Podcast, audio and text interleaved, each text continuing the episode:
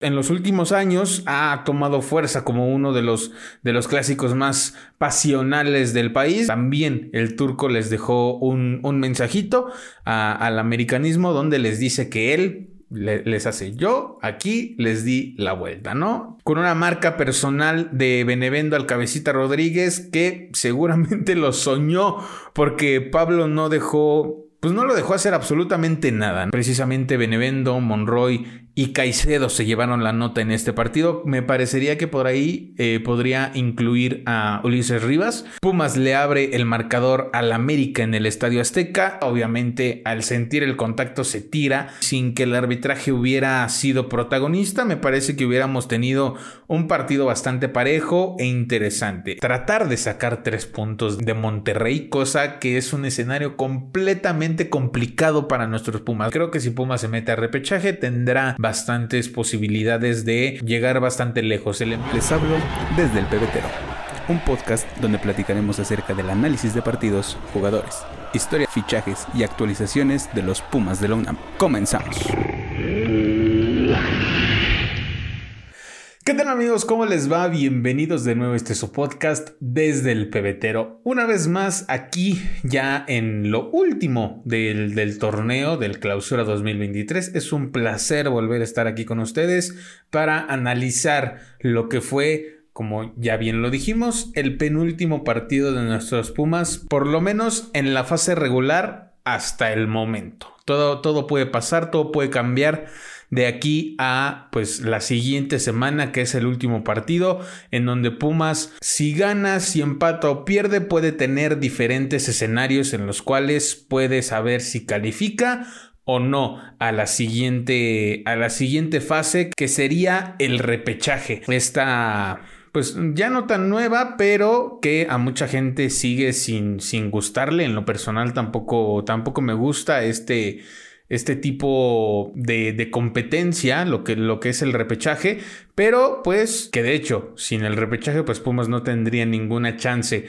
hasta, hasta este momento del, torneo de calificar a, a liguilla, ¿no? Pero en este episodio nos vamos a centrar al final sí vamos a hacer esta simulación que, puedes hacer en la página de la liga, pero nos vamos a centrar principalmente en lo que fue el clásico capitalino, ¿no? Como siempre, pues desde antes de este encuentro se empieza a crear polémica ya que es una rivalidad con, con historia en la que ambos, ambos equipos se han ganado títulos uno a otro, ¿no? Digamos, Pumas le ha ganado al América y el América le ha ganado a los Pumas en finales de torneo para conseguir estas estrellas y estos campeonatos, ¿no? Y que en los, en los últimos años ha tomado fuerza como uno de los, de los clásicos más pasionales del país. Me atrevería a decir que eh, pues está un poquito por debajo de, lo que es el clásico, el clásico nacional. No me parece que nadie podrá sacar del primer lugar al América contra Chivas, pero en los últimos años sí ha tomado muchísima fuerza la rivalidad entre América y, Pumas, ¿no? Como les repito, es un partido que tiene historia, es un partido en el que pues sí, con el paso del tiempo, las, las aficiones, principalmente las, las barras, como, como muchos les llaman, las porras, pues han tenido estos enfrentamientos, desafortunadamente muchos de, pues, pues de violencia, ¿no? Digámoslo, digámoslo así, pero también dentro de un, de un ambiente seguro, digamos, pues obviamente tiras tiras un poco de lo que ha sido eh, esta, esta, rivalidad, ¿no? La polémica inició cuando Mohamed eh, en una entrevista declaró que no se siente identificado con el América a pesar de haber salido campeón en Coa. Por lo que hablamos en el episodio de su presentación quedó en muy malos términos con la directiva Azul Crema y debido a esto pues obviamente Mohamed iba a poner su dignidad primero que pues el hecho de que lo trataran mal en un, en un equipo, ¿no? En este caso en el, en el América. La polémica continuó con la visita del presidente de la Comisión de Arbitraje, Armando Orchundia, a las instalaciones del Club América, donde según él son visitas normales e institucionales. Simplemente fue una coincidencia que él estuviera visitando eh, las oficinas de la directiva justo unos cuantos días antes del clásico capitalino, ¿no? Que le crea quien, quien quiera.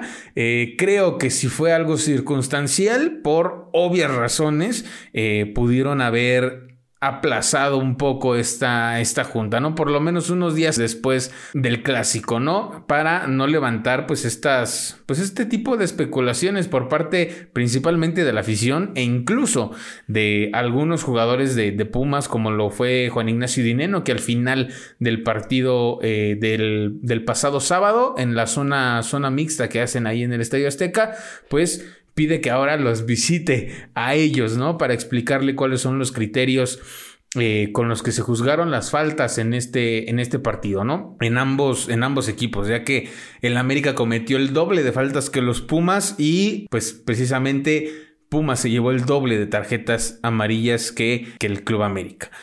Y Eduardo el Toto Salvio que juzgó el hecho de que Caicedo vio la, la tarjeta amarilla muy temprano y los americanistas fueron amonestados hasta el minuto 66 con Miguel Layún. También, eh, pues habló de este, pues precisamente de esta junta, ¿no? Si, si, si ya sabes que se acerca un partido importante donde vas a crear polémica, donde si te ven llegando a las oficinas de un club o de otro, pues obviamente va a haber especulaciones, ¿no? Entonces, él también ha hablado de que, pues, obviamente ha jugado eh, otros clásicos en, otros, en otros países, principalmente en Argentina, como lo es el River contra Boca. Y si tú, si, si los argentinos vieran llegar al comisionado arbitral o al presidente de, los árbitros a las oficinas de River, que en este caso, eh, pues el Toto jugaba en, en Boca, si si el presidente de los árbitros hubiera llegado a las oficinas de River, pues obviamente iba a generar una, una polémica, iba a levantar sospechas y pues él menciona que fue un, un, error el hecho de que se haya dado esta junta, ¿no? Si, si no hay nada, ambos mencionaban que si no había nada, pues de qué, de qué preocuparse, si, si no había nada que ocultar, que simplemente como, como, bien lo dijo Juan Ignacio Dineno, ¿no? Que ahora los visiten a ellos para explicarles por qué se tomaron este tipo de decisiones durante el encuentro. Hablando de tarjetas, cuatro jugadores de universidad vieron la tarjeta amarilla y solamente dos del América fueron amonestados. Miguel Ayun, como ya lo mencioné, y Néstor Araujo, casi prácticamente al final del, partido, ¿no? Dos miembros del cuerpo técnico de Pumas fueron expulsados del campo, Gustavo Lema, el preparador físico del equipo, y Antonio el Turco Mohamed, el director técnico, que se vio involucrado en una discusión eh, con el cuarto árbitro, Eduardo Galván Basulto, que desde mi punto de vista, y como lo dijo el exárbitro Felipe Ramos Rizo, Nada tenía que hacer este hombre en el área técnica de los Pumas, provocando, peleando, este, cazando eh, con, con, el director técnico Aureazul, ¿no? Eh, así como ellos piden que los técnicos respeten su, su área técnica y que los, los, los, técnicos no se metan al área que le pertenece a los, al cuarto árbitro, al comisionado, a la parte esta donde está la computadora del bar, pues que ellos también respeten estas, pues estas delimitaciones que tiene el campo por, por naturaleza y desde hace muchísimo tiempo, ¿no? Solamente ellos sabrán lo que se dijeron, a lo mejor habrá una que otra persona que, que habrá escuchado lo que el turco le contestó de manera, pues de manera muy fuerte, lo, lo, desesperó y eh, pues el turco responde gritándole al oído y en ese mismo momento eh, Galván Basulto se acusó prácticamente con eh, César Arturo Ramos Palazuelos, ¿no? Que no dudó en mandar al vestidor a Mohamed. Se fue caminando lentamente después de pues hacer como que no había pasado nada, se quedó parado unos minutos ahí en su, en su área técnica, pensó o quiso hacer como que no vio que la tarjeta había sido para él. Eh, él mencionaba que pues de alguna manera estaba sacrificando a su auxiliar técnico, pero pues el, el, el árbitro central se mantuvo en su, en su postura de mandarlo al vestidor. Se fue caminando lentamente y pues en su camino hacia, hacia el túnel se llevó pues la rechifla y los abucheos de la afición americanista que también el turco les dejó un, mensajito al americanismo donde les dice que él les hace. Yo aquí les di la vuelta, ¿no? No precisamente con el campeonato del América, sino eh, haciendo referencia al campeonato que les ganó con Monterrey. Durante todo el primer tiempo, ya pasando al tema futbolístico, a lo que fue el, partido, el América tuvo toda, toda la posesión del balón y buscó atacar a Pumas, pero los laterales en esta ocasión salieron en modo muralla, en modo, en modo Dios y no dejaron pasar a la ofensiva que mandó el Tano Ortiz. Por cierto, vamos a repasar la alineación de, Pumas para este partido, que prácticamente fue la misma que el partido anterior contra, contra Toluca. Mandó a Julio González en la portería, Pablo Benevendo como lateral por derecha, Palermo y Freire como centrales, Pablo Monroy como lateral por izquierda. Toto Salvio, Caicedo, Rivas y Chino Huerta en la media cancha, Tuti del Prete y Juan Ignacio Dineno como delanteros. Les menciono, ¿no? prácticamente la misma alineación, 11 que gana, 11 que repite. Desafortunadamente en este partido pues no se pudieron llevar los tres puntos por... Eh, me parece que fueron diferentes circunstancias las que, las que pues no dejaron que Pumas ganara el, encuentro, ¿no? Con una marca personal de Benevendo al Cabecita Rodríguez que seguramente lo soñó porque Pablo no dejó pues no lo dejó hacer absolutamente nada, ¿no?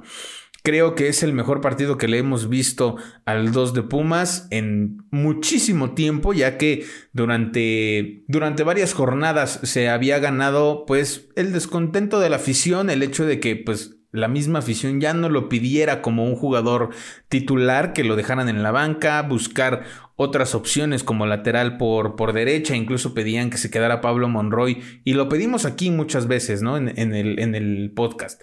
No, no, lo vamos a, no lo vamos a negar, pero... Eh, pues sí se buscaban varias opciones, ¿no? Que Pablo Monroy regresara a la lateral por derecha, que se buscara otra opción para la lateral izquierda, que también era un gran dilema en, en Pumas, pero al parecer, pues tanto Pablo Benevendo como Pablo Monroy ya se eh, pues afianzaron en esas, en esas posiciones. Pablo Monroy ya fue agarrando un poco más de, pues de fuelle en esa, en esa posición donde al principio no se sentía tan cómodo, donde, donde Rafael Puente experimentó con él durante algunas jornadas en, los últimos partidos que tuvo con Pumas y eh, pues ahorita ya con el paso del tiempo, entrenándolo semana con semana, en el interescuadra supongo que Monroy está como lateral por izquierda sí o sí, ya no los cambia de lado. El turco, pues obviamente ya con esta con este entrenamiento y con esta constancia, pues ya, ya, ya, se ve más cómodo y se vio así en este, en este partido, ¿no? Precisamente del otro lado, Monroy con una marca personal, Alejandro Sendejas, que pues se le fue, se le fueron los poderes del Robin Sendejas, como le llamaron desde eh, hace dos, dos, jornadas cuando se le fracturan la nariz y tiene que usar esta máscara negra, que aunque América decidió atacar por, por banda izquierda con, con, Jonathan Rodríguez, las oportunidades que tenía Sendejas eran pues prácticamente cesadas por el canterano que debutó en este torneo. Se nota claramente que el turco ha armado el equipo como, pues, como se debe de hacer, ¿no? De atrás hacia adelante. Hemos visto también una mejora de, de, Julio González desde el partido contra San Luis hacia acá. Lo que fue en el partido en contra de Toluca, teniendo, teniendo muy buena, muy buena. Y en este partido, a pesar de que no se vio tan exigido, pues las, las oportunidades que tuvo de, de, atajar lo hizo bastante bien. El penal no lo pudo, no lo pudo adivinar y no lo pudo detener, obviamente. Pero me parece parece que no es un portero especialista en, penales, ¿no? De ahí en fuera, me parece que en este partido lo hizo bastante bien, como les repito, ¿no? No tuvo muchas ocasiones en las que se tuviera que exigir tanto la presencia, la presencia de Julio, salvo un tiro, un tiro libre cobrado por Richard Sánchez que pasó bastante cerca el balón de la portería hizo muy bien el recorrido. Si el balón hubiera ido con dirección a puerta, lo hubiera, lo hubiera atajado. Y en la, en la línea defensiva, pues obviamente ya se ve una, una solidez más, más grande, ¿no? Más notoria eh, por parte, pues, de todos, ¿no? Hablando de como ya lo mencionamos, de Benevendo, de Monroy como laterales y de eh, Freire y del Palermo como, como centrales, ¿no? El Palermo que ha vuelto a esa, a esa seguidilla de partidos donde tiene buenas actuaciones, había, se había como que estancado un poco en el, en el hecho de pues no, no dar buenas participaciones con, con Pumas. Supongo que fue un golpe pues un golpe anímico el hecho de la, posible denuncia que, presentaron en su contra, a pesar de que pues él se sabía inocente, ah, ya no trascendió esa, esa, esa información, ya no, ya no pasó a más el hecho de, de, la denuncia que hicieron en su contra. A raíz de eso y a raíz de la llegada del turco, pues ha tenido mucha, mucha mejora. También nuestro capitán Nicolás Freire, me parece que también ha tenido un, un repunte en sus actuaciones con, con nuestros Pumas. Pese al control del América en todo el primer tiempo y prácticamente en todo el partido, las llegadas más peligrosas de gol fueron por parte de los felinos. Pero desafortunadamente, Dineno, quien tuvo la, más clara en el primer tiempo, las dos más claras en el primer tiempo, no pudo mandar el balón al fondo. Una jugada en donde el chino Huerta le manda un, no recuerdo si fue el chino Huerta o el Tuti del Prete, le mandan un pase filtrado donde desde un principio no controla bien el balón, creo. Y eh, cuando quiere rematar, Malagón ya está prácticamente frente a él. Le, le vuelve a quedar el balón a modo para poder contrarrematar, pero nuevamente Malagón aparece.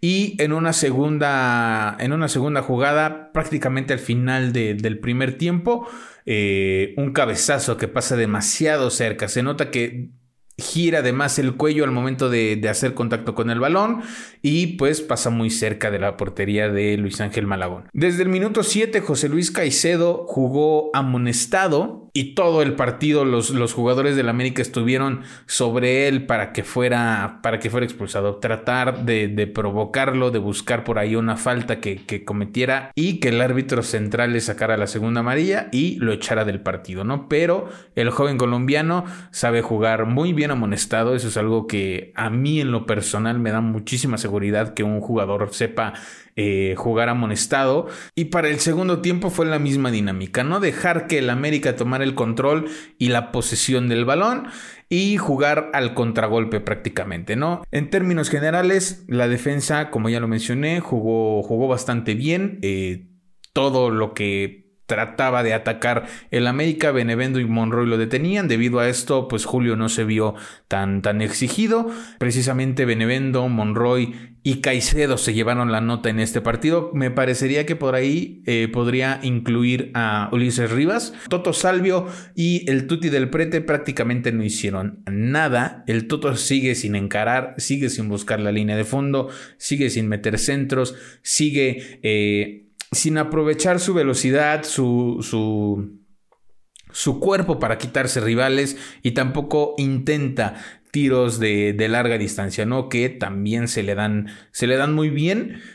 Lo del Tuti igual, me parece que no aprovecha la, habilidad que, que, tiene. Siento que también, si, si, no mal recuerdo, cuando llegó lo mencionaban como igual un jugador bastante, bastante rápido en los partidos corre muy lento. Eh, tuvo, tuvo una jugada por ahí en la que pudo aprovechar el, contragolpe y decide correr muy lento a la espera de que un jugador le haga un, movimiento para desahogar la jugada. Creo que obviamente sin, sin abusar y sin, sin recurrir al hecho de hacerlo personal, pero pues siento que las jugadas que, tienen estas eh, características donde el jugador se ve solo, pues el jugador debe de aprovecharlo e irse hacia el ataque, ¿no? Intentar ganar por velocidad, burlarse rivales y poder rematar a, portería, ¿no? De las pocas oportunidades que se tuvieron, de las pocas oportunidades que tuvo el Tuti, las desaprovechó de esta, de esta forma. Creo que a pesar de que el turco durante la semana mencionó que iba a atacar eh, en este partido, partido, las circunstancias del, mismo encuentro eh, orillaron a, Mohamed a no ir tanto hacia el ataque, a ceder precisamente como lo mencioné, el control a, la América y eh, buscar como esa, esa, esa contención de, defensiva de los laterales en este caso, de, los contenciones que los primeros minutos del encuentro se vieron sí bastante nerviosos, tanto Caicedo como Rivas, y eh, el único, el único pero y el único, el único mal que hizo Benevendo, pues fue unos dos o tres pases hacia atrás que quería tocar de seguridad y lo hacía mal. Entonces, eh, afortunadamente esas, esas jugadas no terminaron en, en, gol, pero pues les repito, ¿no? Las circunstancias llevaron a que el turco eh, desistiera de esta idea de atacar a pesar de que tenía eh, cuatro delanteros, como también lo mencionó en algunas entrevistas, de pues de, decir, imagínate tener cuatro delanteros en el campo y no ir hacia el ataque, ¿no?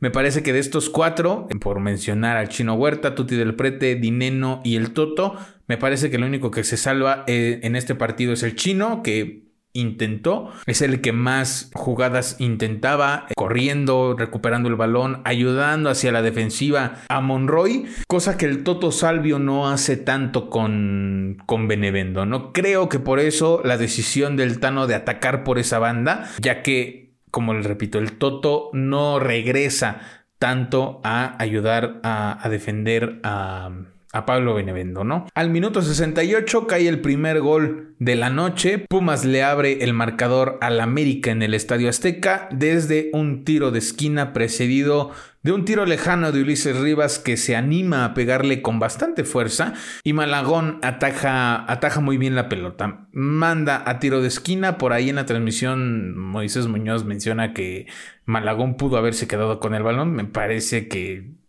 era, era imposible que un disparo así algún portero pudiera quedarse con, con, la pelota en las manos, ¿no? Eh, manda tiro de esquina, rechaza bastante bien hacia los lados como, como, como lo marcan, eh, como lo marca el librito. Se cobra el tiro de esquina y luego de que el balón le pega en el cuerpo a Juan Ignacio Dineno, el arquero vuelve a salvar su, su meta y el balón le queda prácticamente a, Nicolás Freire que busca recentrar, no buscaba, no buscaba tirar directo al arco, pero se encuentra con la humanidad de Néstor Araujo que es quien manda el balón al fondo. En el informe arbitral se marca como autogol de, de Néstor Araujo, como normalmente pues como obviamente iba, iba a suceder, como le repito, Nicolás Freire no buscó un tiro, un tiro al arco, el balón no iba con dirección a portería y pues el desvío hace que entre el balón a las redes, ¿no? Muy poquito tiempo después, ni siquiera tuvimos eh, tiempo para poder gozar de esta, de esta ventaja que se sacaba en el, en el Estadio Azteca. América tendría un, un tiro de esquina que no llevaba ningún peligro y en los rebotes le queda eh, a Diogo que en el intento de despejar el balón se atraviesa Cáceres en la jugada y por la misma inercia de la acción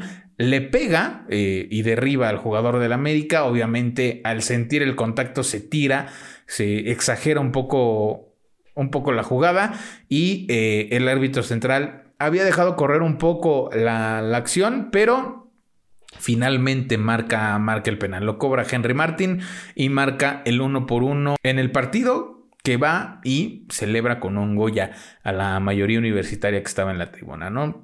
Me parece un poco ya desgastado el hecho de que utilicen esto como para burlarse de, de Pumas y de, de, la afición, ¿no?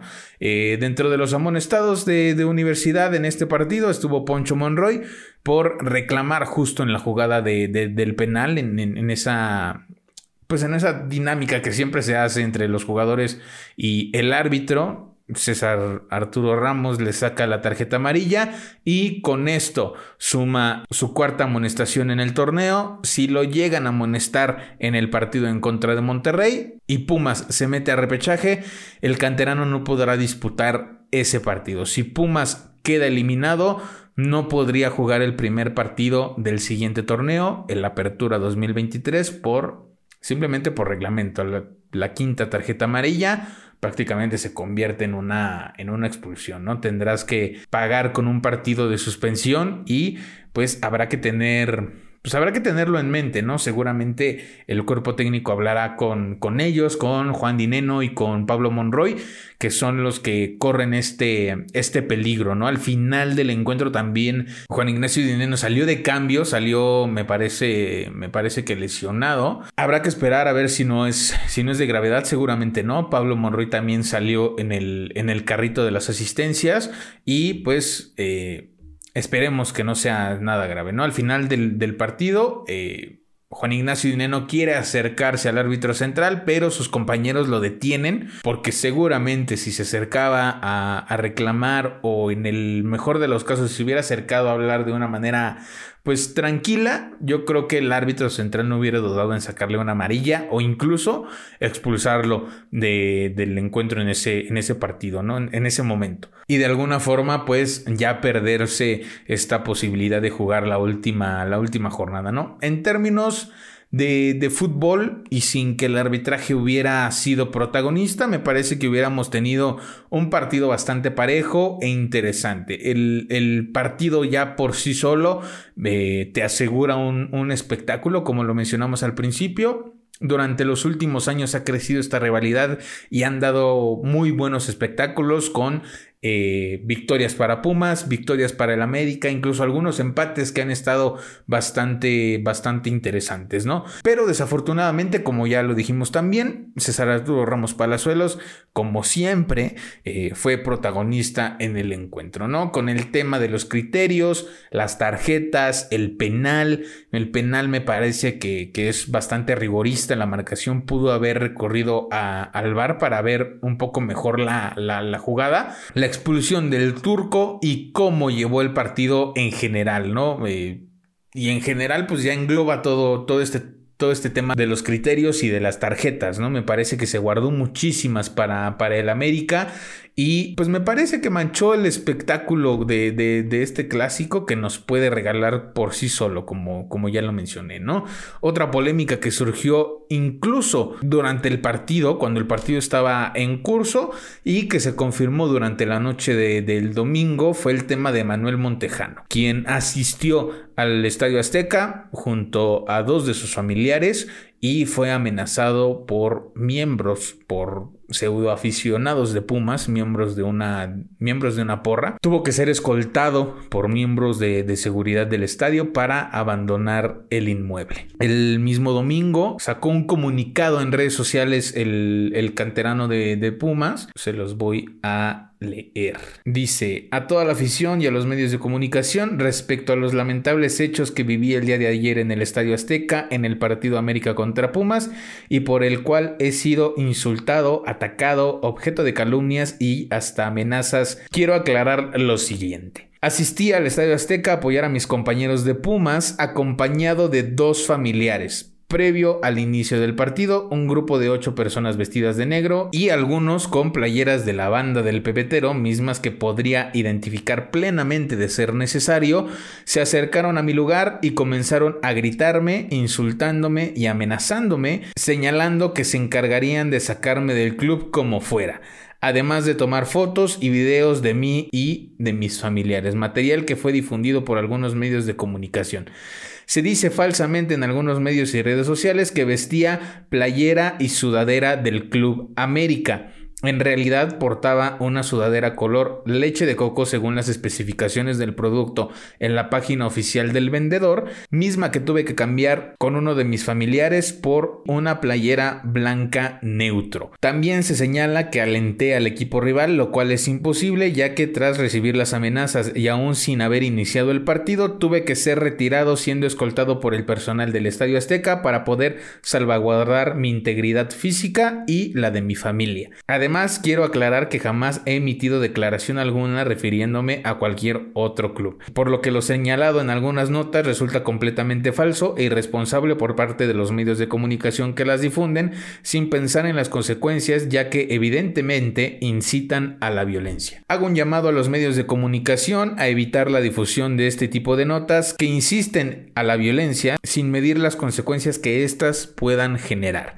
Agradezco a la afición y a algunos de los medios de comunicación que han demostrado su apoyo y condenado estos actos, pues una amenaza de muerte no puede ser tomada a la ligera. A la afición Reitero mi compromiso con el Club Universidad Nacional, con el cual estoy muy agradecido y del que he formado parte desde los 11 años, teniendo el honor de defender sus colores en la cancha con garra, pasión y orgullo. Emanuel Montejano. Este es el comunicado que subió Emanuel Montejano a sus redes sociales el domingo. Eh, junto con una captura de pantalla de sus historias donde etiqueta a Marco García, eh, Jorge Robalcaba y Santiago Trigos precisamente asistió a apoyar a sus compañeros. Eh, tal vez el error, entre comillas, es que no acudió a la directiva para que le facilitaran un palco, pudo haber ido al palco donde estaba el resto del staff, donde estaba el turco cuando cuando lo expulsaron o algunos cerca de ahí o conseguirle algunos lugares donde pudiera estar de manera de manera segura, ¿no? También manda sube la captura de precisamente la sudadera que llevaba, era era una sudadera Jordan, eh, bastante cara por cierto, pero muy bonita. Las especificaciones y todo y una foto de la sudadera que tuvo que cambiar con su familiar, la playera blanca que menciona y también una foto que precisamente yo creo que fue la, foto que le tomaron los, estos aficionados que se acercaron a él,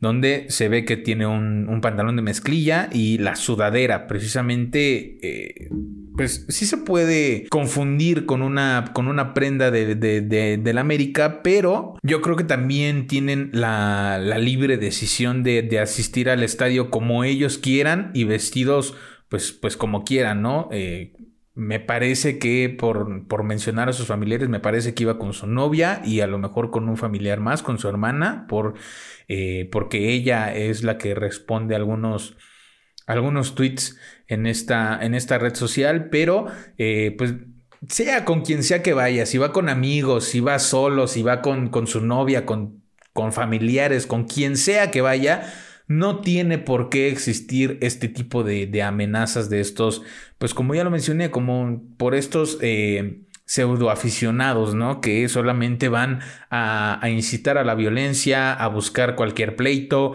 y todo este tipo de cuestiones que se, deben de, erradicar en el, en el, fútbol mexicano y en el fútbol mundial, ¿no? Ya si es bueno o no el jugador ya queda en segundo plano, su actualidad la vive, la vive en Pumas, mucha, mucha gente ha eh, también circulado unas imágenes de Montejano precisamente con una playera del América eh, hace, pues, yo creo que hace algunos años. Si tienen pasado americanista o no, pues ni modo. O sea, su actualidad, repito, la vive con Pumas y, si, y es el equipo que le da la oportunidad, como él lo menciona.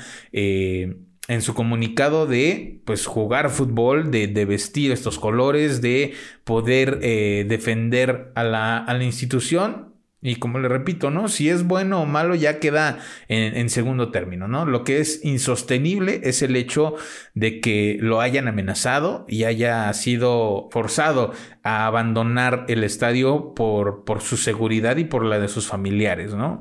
También se vivió un episodio de violencia en el Cholos en contra de León a las afueras del estadio, donde se viralizó un, un video eh, en donde golpean a varios aficionados de León y a uno de ellos lo dejan pues prácticamente inconsciente. No, no, no tengo con exactitud que la información concreta de qué es lo que pasó con esa persona, pero prácticamente lo dejan inconsciente en el suelo luego de que le dan un patadón en, en, en la cara, ¿no? Este, imágenes de esas son las que, las que debemos erradicar, repito, ¿no? En el fútbol y en el fútbol mundial, ¿no? Tenemos que luchar por ver más imágenes como la que compartió nuestro, pues nuestro amigo Juanpa eh, en, sus redes sociales, que al final del partido eh, él estaba grabando su reacción al pitazo final y de la nada, o sea, sin, sin saberlo, un niño que estaba enfrente de ellos se voltea y la choca con, con él y me parece que con, con su hermano, ¿no? Pues esta tal vez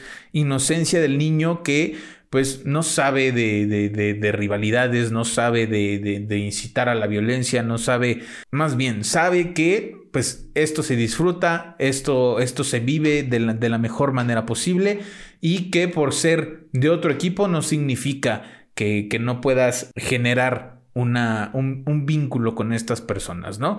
Es este tipo de, imágenes las que pues se deben de replicar en todos los, los, estadios, que los estadios sean lugares seguros para las familias, para los niños principalmente, y se pueda disfrutar del espectáculo que, en sí genera el, fútbol, ¿no? Como lo dije en Twitter, sí, puedes ir a echarte la, la chelita, pero pues eh, de, manera, de manera responsable y pues no, no perder el conocimiento y generar este ambiente hostil de lo cual creo que nadie se siente, se siente orgulloso, ¿no? ojalá que podamos seguir luchando por generar estas pues estos lugares seguros, estos, estos ambientes en donde se pueda convivir con la afición de otros equipos de una manera sana y eh, pues yo creo que ninguna, ninguna familia en México o muy pocas familias en México son eh, todos aficionados de un mismo equipo, ¿no? Y Seguramente tú en tu casa tendrás algún amigo que le vaya a la América, que le vaya a Cruz Azul, que le vaya a Chivas, hablando, hablando solamente de, eh, pues, de la, hacia la afición de, de, de Pumas, ¿no? Tendrás amigos que le vayan a estos equipos y seguramente no creo que, que, te la pases incitando a la violencia con ellos, simplemente pues generas esta, sí, esta rivalidad, pero pues sin llegar a, a los golpes que es completamente innecesario, ¿no? Ojalá Ojalá podamos llegar a un momento en la, en la vida en donde ir a un estadio no signifique presenciar momentos de, de violencia tanto dentro del estadio como a las afueras, ¿no? Porque también surge, surge mucho este tipo de, de, situaciones. Los resultados de la jornada. Tigres vence 1 por 0 al Puebla. Monterrey vence 2 por 0 al Mazatlán. Necaxa pierde 3 por 1 en contra del Atlas. Empate a cero entre Cholos y León. Pachuca vence 2 por 1 al Atlético de San Luis. Chivas le gana 2 a 1 a Cruz Azul. El empate en el clásico capitalino. Los Bravos de Juárez rescatan un empate en la bombonera con Toluca. Y la sorpresa de la jornada. Y la sorpresa de la jornada. Santos en contra de Querétaro. Se agregaron 7 minutos de compensación al final del encuentro. Al minuto 95 cae el 1 por 0 para Querétaro. Y al minuto 96 cierran este, este encuentro con un 2 por 0. Me parece impresionante el hecho de cómo, de cómo se dieron las cosas en este partido. No solamente igual, vi los últimos 15 minutos del encuentro lo mucho. Eh, prácticamente ya estaban cerrando el encuentro en un, en un empate, en un tiro de esquina les llega la oportunidad del primero y en un contragolpe, un, prácticamente un golazo, la verdad marca el segundo, el segundo gol el Querétaro, ¿no? La tabla queda con Monterrey, América, Guadalajara y Toluca con el pase directo a cuartos de final. En repechaje, Pachuca, León, Tigres, Cruz Azul, Atlas, Querétaro, Santos y Pumas. Recordemos, Querétaro está en el lugar 10, pero por el tema de cociente no puede jugar el repechaje, le dejaría su lugar en este momento al Atlético de San Luis, que es lugar 13. Así que pues lo, lo, que sigue, lo que sigue para Pumas es tratar de sacar tres puntos de Monterrey, cosa que es un escenario completamente complicado para nuestros Pumas. No puedan, me parece que no han podido sacar ningún punto en muchos años, o sea, ni siquiera un empate. Eh, el escenario es complicado para, para, los, para los de Mohamed y agregarle el hecho de que no va a estar el, el, técnico en la banca, ¿no? Me parece que sí será un factor que podrá contribuir, pero esperemos que no sea un factor que contribuya tanto, ¿no? Si Pumas pierde, necesita que Puebla y Cholos empaten y que San Luis pierda. Puebla haría 18 puntos, igual que Pumas y San Luis pero el Puebla tiene diferencia de menos 9 y San Luis de menos 6. Pumas también se quedaría, supongamos que Pumas pierde 2 eh, a 1, quedaría con diferencia de 6 también, igual que, que San Luis, pero los otros criterios harían que Pumas quede en lugar 12 los goles a favor, los goles en contra, también a pesar de la diferencia de goles, eso también genera un criterio para definir los, los, lugares en la tabla, ¿no? También las tarjetas amarillas, las tarjetas rojas, que a Pumas no le ha ido nada bien en ese sentido, pero quiero suponer que al Atlético San, San, Luis tampoco le ha ido bien en ese sentido, ¿no? En la simulación que hicimos, justamente va a aparecer de este lado, sigue quedando eh, Querétaro como 10, Santos como 11 y Pumas como 12. Si queda así, le repito, Querétaro tendría que dejarle su lugar al Atlético de San Luis como aparece en la, en la imagen. Si Pumas empataría 19 puntos, tendría que esperar el mismo em, empate entre Puebla y Cholos y que San Luis no gane. Puede incluso empatar o perder de, de siendo una mejor opción para para Pumas, ¿no? En este caso, eh, Pumas ascendería a la posición número 11, empatando Atlético de San Luis, se va a la posición 12, sigue dentro en esta en esta simulación sigue dentro el Querétaro, le dejaría su, su lugar a Santos Laguna. Si Pumas gana, haría 21 puntos y está dentro del repechaje sin, sin, problema, pero en la simulación pusimos un escenario en donde Pumas, San Luis, Puebla y Santos ganaban y quedó de la siguiente, de la siguiente manera. Cruz Azul quedaría como 9, Atlético de San Luis quedaría como 10, Pumas como 11 y Atlas como 12. Aquí eh, con este escenario en donde estos equipos ganan, sacarían a al Querétaro del, repechaje y ya no habría necesidad de pues dejarle lugar a alguno, algún otro equipo, ¿no? El repechaje en esta simulación donde Pumas y los demás equipos ganan quedaría Pachuca en contra de Atlas, León en contra de Pumas, Tigres en contra del Atlético de San Luis y Santos en contra de Cruz Azul. Esperar, esperar a que llegue este, este fin de semana y que eh, pues los equipos hagan su trabajo, ¿no? Esperemos que Pumas pueda eh, sacar tres puntos, si, si, es, si es posible, tres puntos de el, del gigante de acero, que como le repito es un escenario sumamente complicado para, para Pumas, pero pues no, no hay imposibles, ¿no? Eh, ojalá que Pumas siga con este, con este repunte de actitud, de buen fútbol, de hacer goles, que en los últimos dos partidos anteriores en, en, en CU metió, metió seis, solamente recibió dos, y pues el empate en, en el Estadio Azteca, ¿no? Próximo partido de nuestros Pumas, Monterrey contra Pumas el sábado 29 de abril a las 9 de la noche en el estadio BBVA. La transmisión será por Fox Sports. Hasta ahorita no hay nada acerca de que vaya a ser por Fox, este, Fox Premium. Cualquier cambio en esta, en esta transmisión lo, lo, estaremos compartiendo en redes sociales. No olviden seguir todas las redes sociales de este podcast.